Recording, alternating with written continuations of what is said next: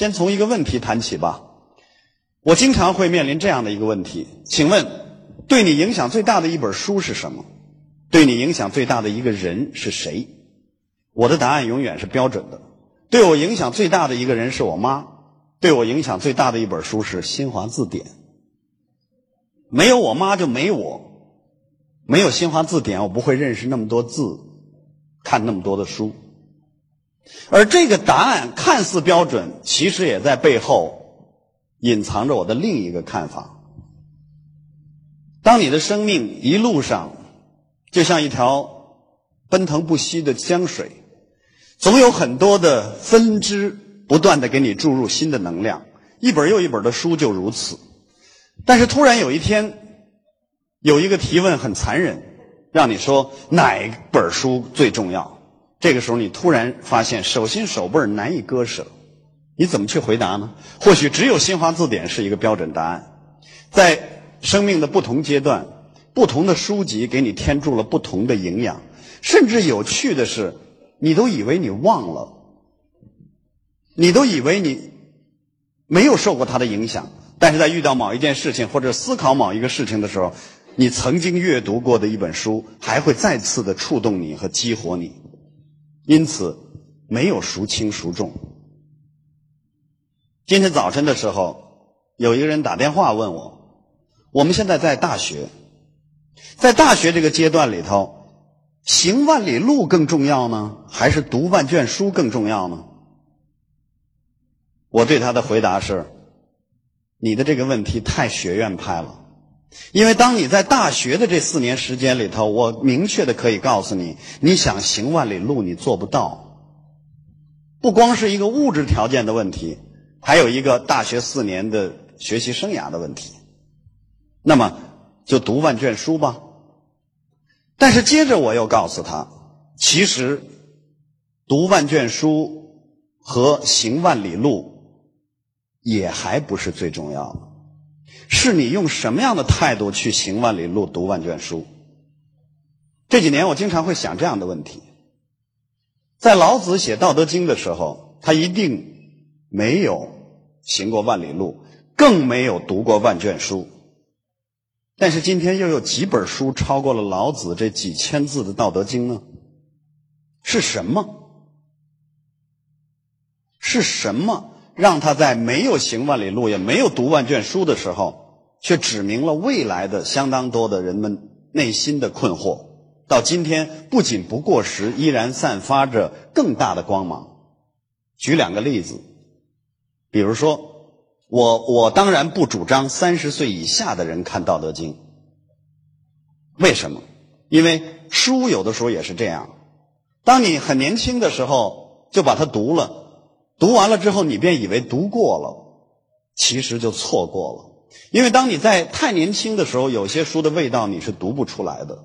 但是你以为你读过了以后，就再也没有在你到达了需要他的年龄的时候再次跟他相逢。那我觉得是一件很遗憾的事情。但是也不妨碍里头有一些很优秀的地方，比如说对我影响非常大的，有很多事情我想不明白，但是突然有一天《道德经》里的五个字一下子就把我给想明白了。这五个字叫“无私为大私”。那我有的时候就以我的感受这五个字去分享。我说生活中的很多事情，这五个字都能把你点破。无私为大私，什么意思？你越无私了，你得到的东西越多。过去我们在教育别人的时候，曾经在很长的岁月里头，我们走了弯路。我们要大公无私，我们要狠斗私字一闪念，但是偏偏忘了人性其实是自私的。谁也别跟我说你不是自私的，这是人性。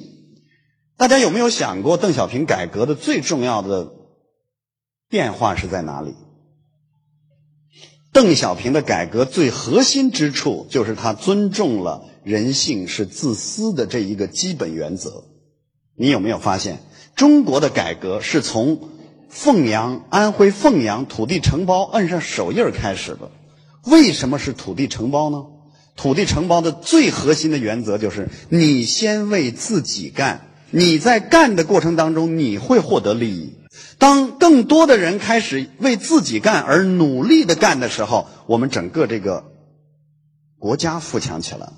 后来你看，所有的改革、股份制改造等等等等，都是在顺应着人性中有自私的这一面而去捋顺相当的关系，因此激活了这个社会最大的生产力。所以，邓小平的改革回到最核心的之处是，邓小平他老人家超然的读懂了人性是自私的这一个基本原则，然后顺应时势，最后国家富强起来。但是。这句话听着又有一些不舒服啊！人性都是自私的。那你看，突然有一天，我发现中国的古人比我们聪明多了。他完全明白人性是自私的原则，但是他又希望有更高的道德。因此，老子在那么多年前就说“无私为大私”。他用大私去诱惑你无私，对吗？希希望让你得到的更多，但你采用的方式却是无私的。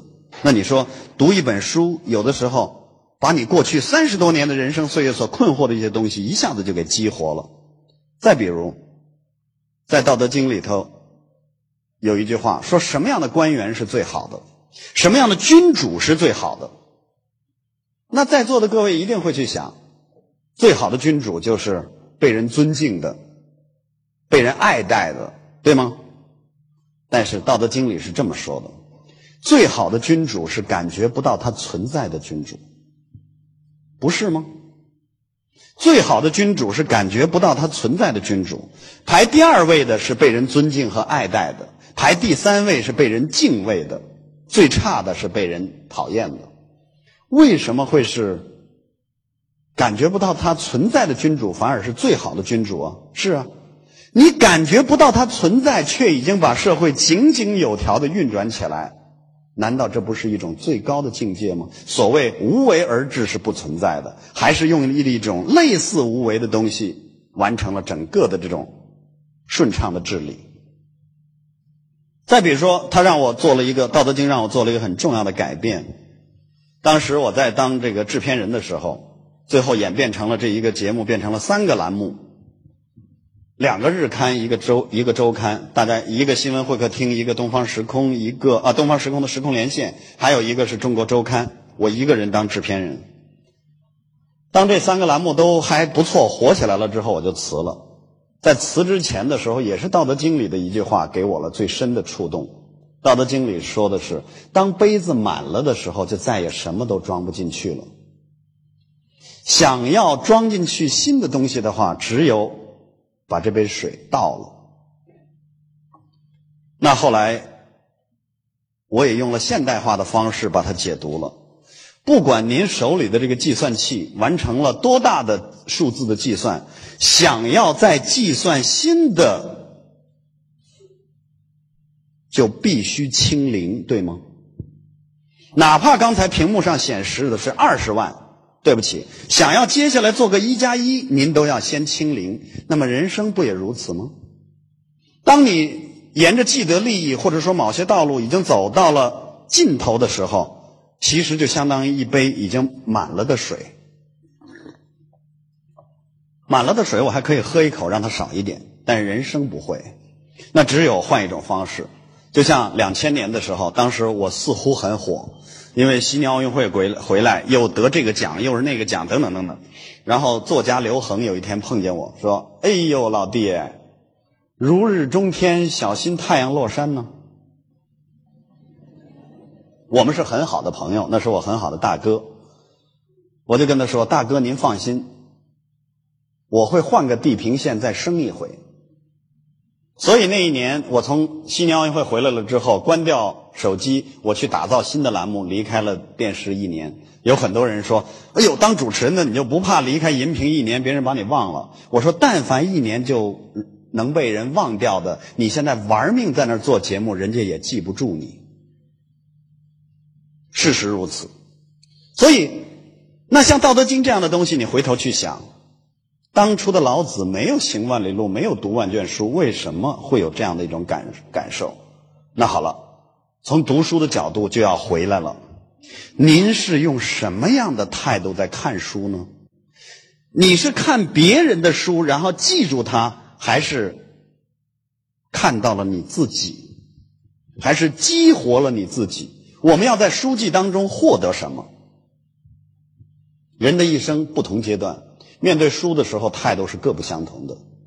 所有的人生最初，当你开始学文化的时候，书是为了解题而用的，对吗？我们的学习往往来自于被动。如果要没有考试，很多书您就不看了。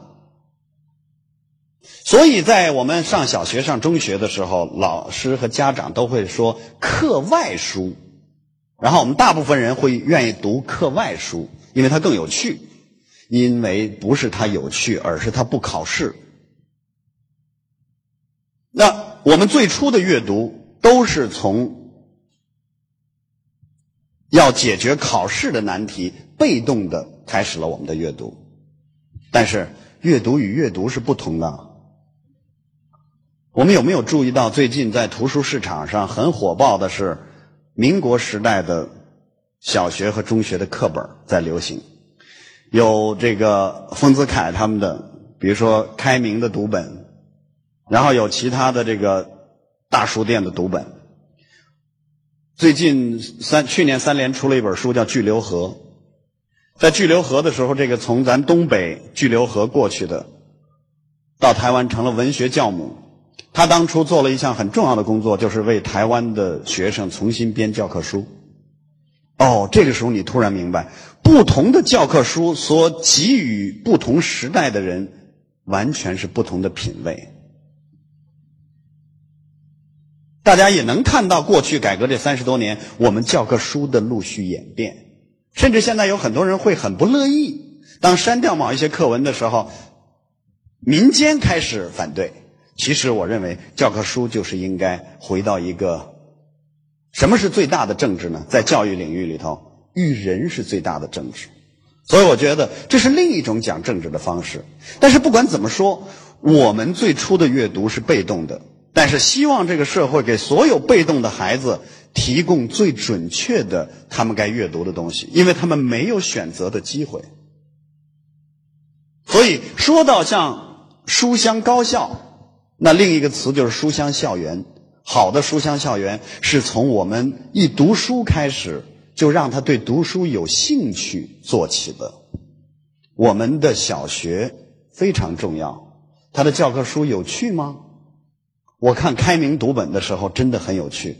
想想看，丰子恺给配的画，然后每一个课文都不长，然后都很短，很丰富。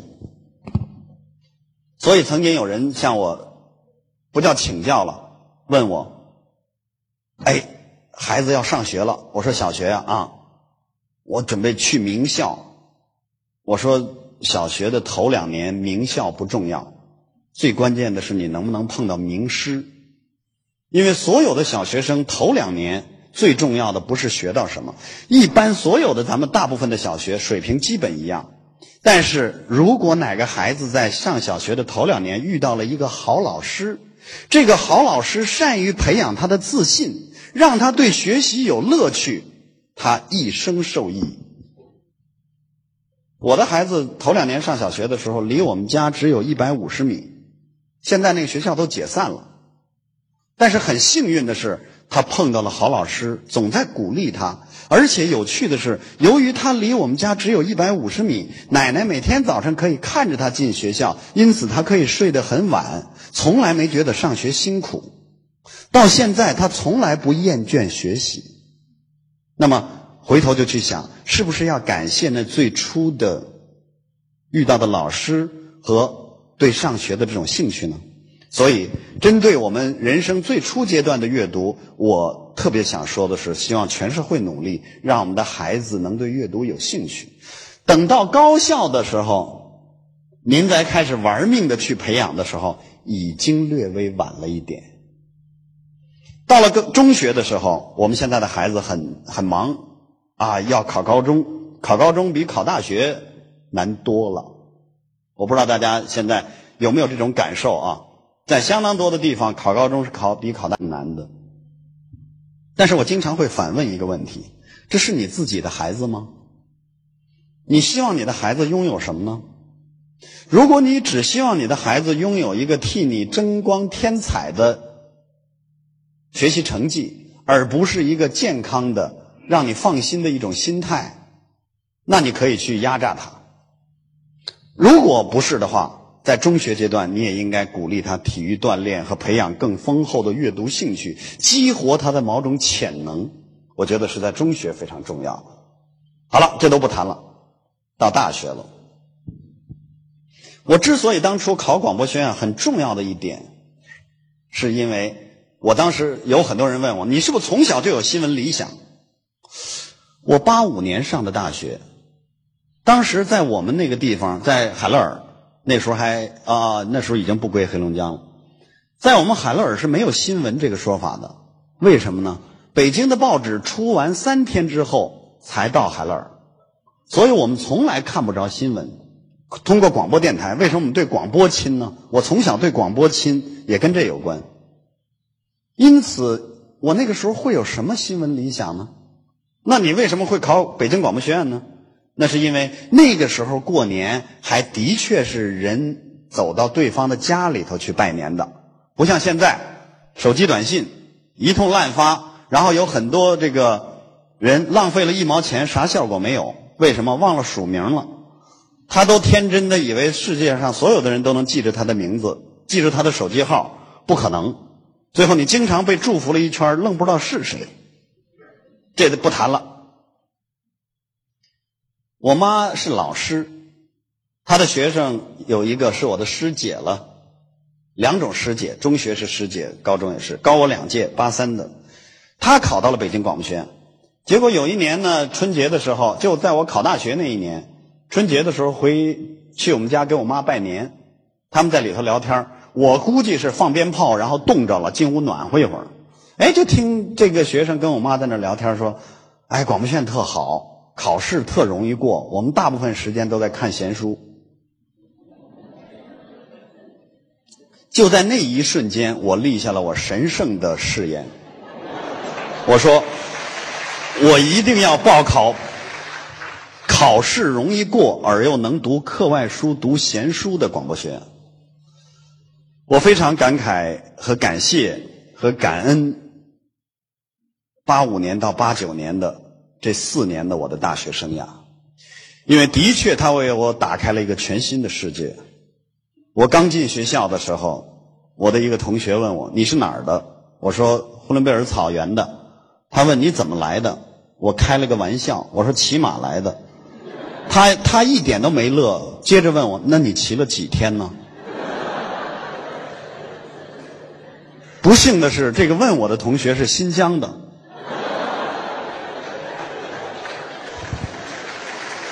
所以对于我来说，刚走进大学校门的时候，甚至会有一些自卑感，会觉得离这个世界的中心远得很。但是当大学毕业的时候，我们已经学会了用新闻的思维方式去思考这个世界。更重要的是，我赶上了中国文化的一次非常粗犷的、不讲理的，然后包容的一次爆发和启迪的岁月。我刚进高校的时候，你知道那个时候北京几乎新华书店经常排队，为什么？第二天有一本什么书要出了。头一天晚上就来排队，比如说，改革开放刚开始的时候，最初要重印《复活》《安娜·卡列尼娜》等等这些书，书店全通宵排队。我们那个时候会听说啊，出了一本书叫房龙的《宽容》，我们会专门进城去买这本书。当时出三毛的书，友谊出版公司是分了将近两年的时间才把三毛的书出齐，我们隔三差五就要去找。当然，那个时候经济条件很差，偷书是一种习惯。我们那个时候院长，我们那个时候很多，我从来没偷过书，我发誓。之所以没偷过书，是因为我胆儿小，不是没有过想偷书的冲动。我们很多的广播学院的学生去王府井新华书店偷书，被人抓着了。叫什么名字？男回答叫常振征。又有女生偷书，叫什么名字？叫刘继南。没隔俩月，这事儿不好使了。为什么？王府井新华书店发现，北京广播学院的院长叫常振征，副书记叫刘继南。那个时候，每一本书都会成为热点。但是，我在总结八十年代末的时候文化浪潮的时候，有一个跟今天要勾兑一下的事情。为什么那个时候在饥渴年代的时候的阅读印象深刻？就跟你饿了很久吃的那一口饭一定会觉得特香一样。什么饭菜最香？您知道吗？不是海参。不是牛肉，而是你饿了之后吃的饭最香。为什么现代人不觉得饭香了？我想问问你，你有多久没饿过了？好了，阅读也如此。为什么那个时候每本书津津有味？因为饥渴，还因为好书不多，让你有时间把每一本好不容易拿到的好书读完。就跟现在我们为什么觉得流行音乐不好听了，就在于你已经没有耐心再听第二遍了。但是在八十年代和九十年代，我们那个时候有一张好专辑，起码要听十几遍，也就听出它的好听了。可是现在人们没有那种耐心了，好多人看一本书，看了个标题，OK 了。现在在座的很多的年轻人在看一百四十个字的阅读，对吗？这都算长了。你们在上网的时候是标题性阅读，请问它有什么价值和意义呢？你只是知道了。我再问你，你知道了什么？你都回答不上来了。但是你随时能插话，因为你知道啊，对，那正在打利比亚啊，那边是美那个日本的那个那个那个东西弄海里去了。呃，再深问一点，不知道了。为什么？我们进入到了标题性的阅读。所以在大学的时候，我很感慨那段阅读岁月。不管是你想谈恋爱也好，还是在晚上的卧谈会也好，还是那个时候全社会的风潮也好，不阅读很难混。那个时候的女孩喜欢能看尼采、萨特、叔本华的。我觉得那个时候看尼采、萨特、叔本华的百分之七十的男生是为了谈恋爱，剩下百分之二十是为了卧谈会的时候能插进去嘴。还有百分之十是听说别人也在看，但是这就是那个时候的风气。因此，八十年代我们在我们上大学的那段日子里，经历了文化的复兴、摇滚乐的第一回、琼瑶等等等等。那个时候看书很有趣啊！我为什么会觉得古龙、金庸的东西好看？因为一定比你们看的还离奇和充满悬念。因为那个时候，比如说一套金庸拿来了。只有一套，不可能再有第二套。所有的男生宿舍，我们这一个班抢到第几本就从第几本先看起。所以好多哥们儿是先看的，比如说《笑傲江湖》的二，然后拿到的是四，然后再看一，最后看三。您想想，我们每个人看的金庸的《笑傲江湖》都不是一个内容，所以我们会觉得很精彩。现在什么东西，当你轻易的就可以获得的时候。它就都贬值了。前几天我在做节目的时候说过这样一句话：但凡能用钱买到的东西都便宜，因为现在你随时可以获得。每年中国的图书出版几十万种，但是奇怪的是，现在人经常会去说：“哎呀，没什么好书可看。”您什么时候细看过呢？当你真的细看的时候，一个原本被你忽略不计的书，都会看出别样的味道来。所以，当你进入大学的时候，就开始拥有了大量阅读的时间的时候，可惜了了，您开始离阅读越来越远了。请问，现在你有多长时间交给电脑，又有多长时间交给一本书？我原来也曾经以为，阅读需要的是海量。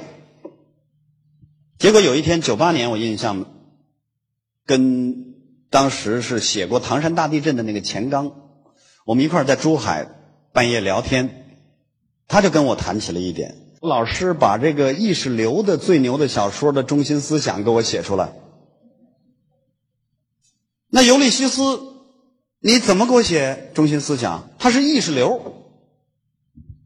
好了，这个咱也不谈了。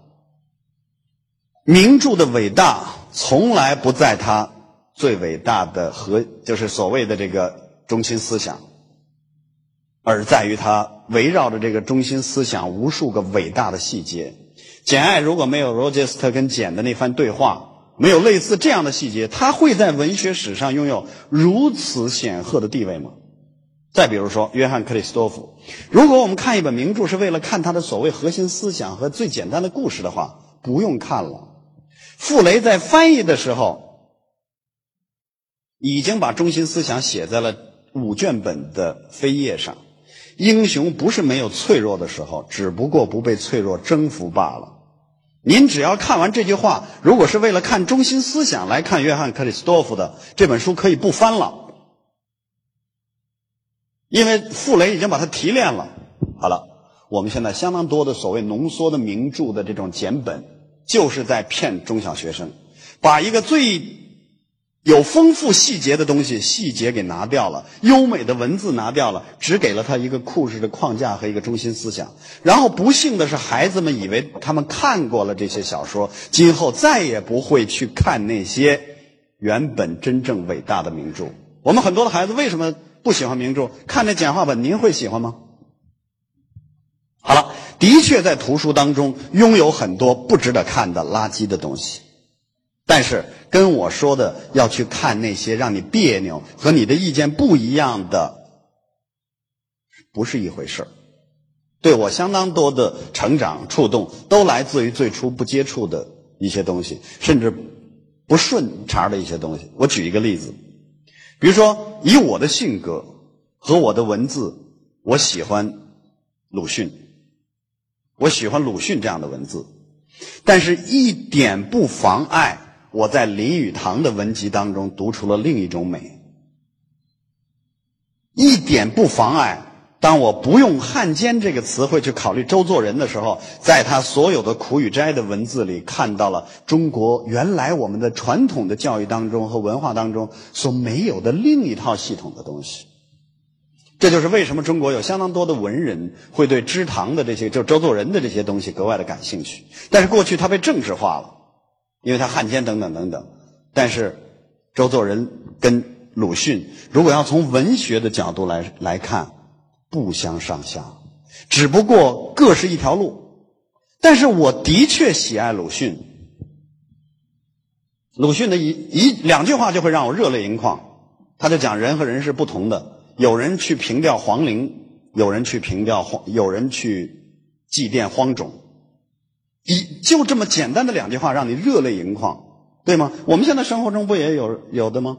有人就去这皇陵面前跪拜了，有人去荒冢，对吧？也就是莫名土地上的荒坟，去感受到某种东西，这就另说了。所以阅读的另一个意味就是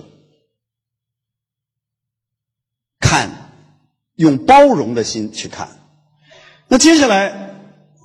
我讲的太多了哈，接下来阅读还有什么？比如说，以我个人的经验，不是所有的书都要从第一页开始读，一直到读完。有的书，当你翻完翻了一下的时候，你已经读完了；有的书，当你读完了它的前三分之一的时候，你就已经读完了；有的书却是要读两遍，你还没读完呢。你比如说，我从来不会认为现在《道德经》这样的书我已经读完了。还有的书是你快到结束的时候，你会恋恋不舍，因为这是你特殊生命时段的一种相遇和旅程。就像我当初读曾国藩的时候，那天下午，我这一辈子都忘不了。当我意识到只剩下三五页就要结束的时候，不舍的每一字。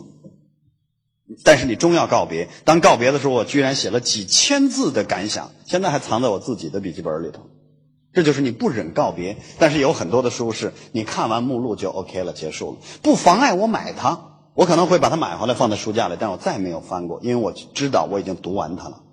有的书很厚，其实很薄；有的书很薄，其实很厚。这是不一样的。因此，别强加自己，所有的书都要读完，反而变成了一种苦处。读书需要点随意，需要点直觉，别给自己那么大的这种压力。我觉得，生命中当你跟书最佳的缘分开始的时候，是你已经不用再看每一本书都有人要考试的时候。刚才我说了，不要为功利去阅读，而且很多的阅读也不是为了考试。最后一个，我一定要跟大家说的，就是刚才我已经说过这一句话了：读所有的书的最终目的是读到你自己，不是读鲁。我你觉得我们读书是在读鲁迅？读周作人、读梅里美、读约翰克里斯多夫、读傅雷都不是。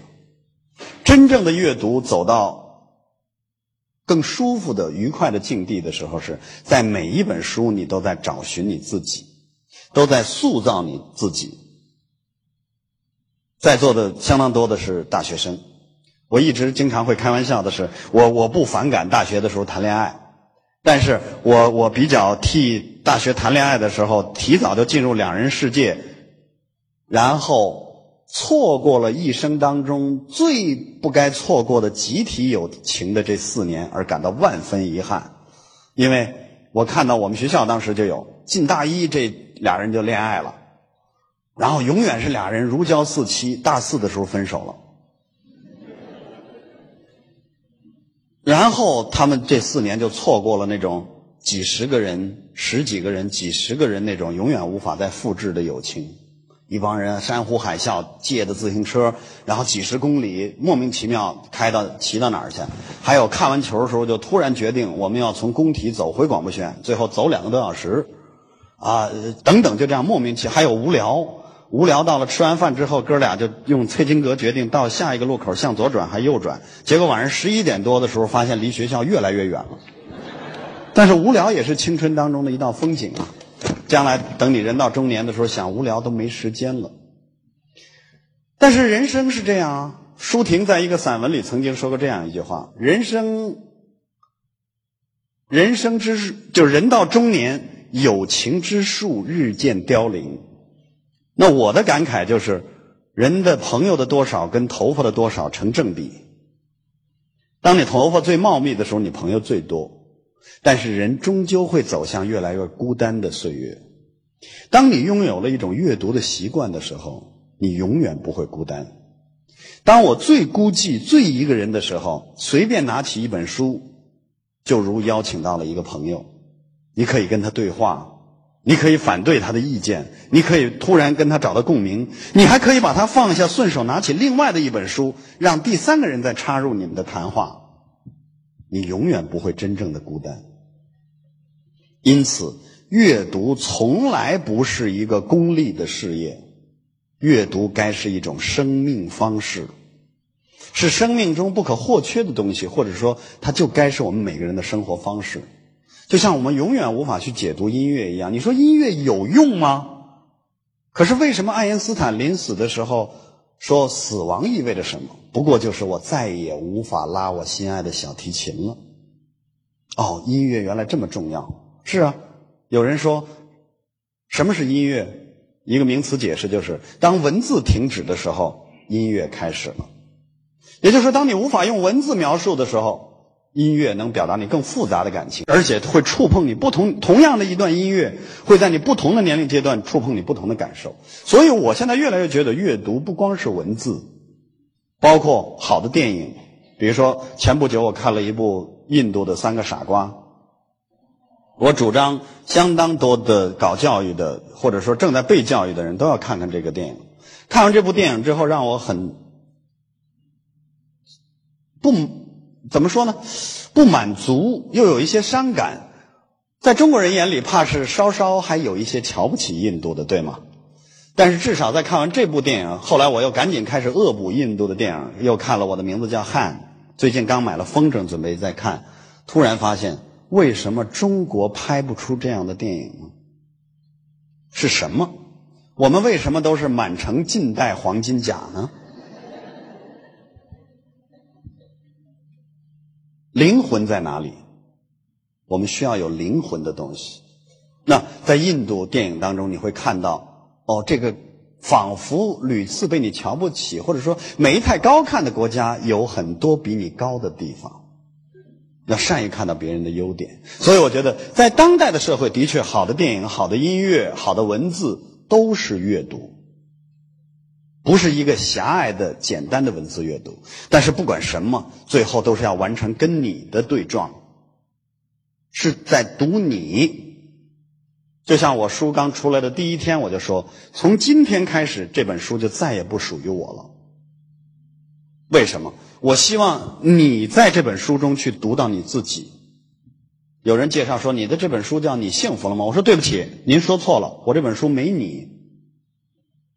我的书名上只有幸福了吗？就是说每个人都是我，我没有权利在这个上写了个你幸福了吗？跟我没关系。首先这是我的困惑，所以最后的跟大学生或者说叫书香高校的。交流恐怕也是我最大的感慨。人生不管喧哗还是最后的孤寂，有书在，永远踏实。更何况当你人到中年之后，还面临着一个新的更大的挑战，你要寻找很多生命的答案，让绝望处有一点希望。你总会有很多的焦虑、不安、担心。这个时候，很多的阅读会帮你。有的时候阅读。读着读着，突然你就发现焦躁的心平息下来了，然后突然有了一种豁然开朗的安全感。你发现你所困惑的事情，千百年来你的那么多的同伴都思考过，然后提供了各种各样的答案。因此，在书里有没有颜如玉，我不太知道，但是在书里有我对未来。所有焦虑和不安全时刻的保护神，我是相信的。更重要的是，我始终认为，在每一本图书当中，都蕴藏着未来我更期待的那个我自己。谢谢各位。